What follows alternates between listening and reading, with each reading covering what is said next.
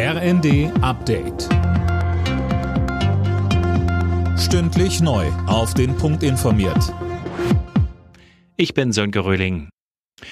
EU-Ratspräsident Michel fordert, dass Russland aus dem Sicherheitsrat der Vereinten Nationen ausgeschlossen wird. Moskau führe einen nicht provozierten und nicht zu rechtfertigenden Krieg, sagte er in seiner Rede vor der UN-Generalversammlung in New York. Seiner Meinung nach müsse in einem solchen Fall die Suspendierung eigentlich automatisch erfolgen, so Michel. Faktisch ist das allerdings nicht möglich, vor allem nicht bei einer Vetomacht wie Russland. Die Diskussion über die Gasumlage geht weiter. Nach der Verstaatlichung des Gasversorgers Uniper stellt jetzt auch SPD-Chef Klingbeil die Maßnahme in Frage.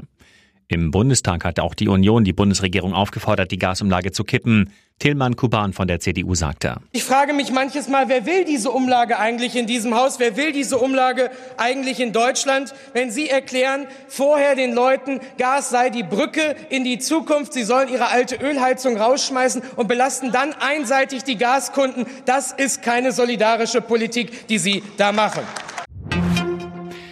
Belgien hat einen umstrittenen Atomreaktor bei Antwerpen dauerhaft vom Netz genommen. Der Meiler liefere seit dem Abend keinen Strom mehr, so eine Sprecherin des Betreibers.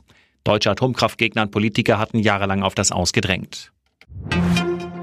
In der Nations League hat die deutsche Fußballnationalmannschaft mit 0 zu 1 gegen Ungarn verloren. Damit hat Ungarn den Gruppensieg vor Augen. Deutschland ist auf Platz 3 abgerutscht, weil Italien gleichzeitig mit 1 zu 0 gegen England gewonnen hat.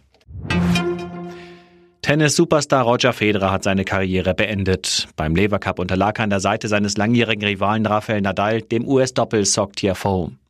Danach konnte der Schweizer die Tränen nicht zurückhalten und dankte seinen Mitspielern, den Fans und seiner Frau Mirka. She could have stopped me long, long time ago, but she didn't.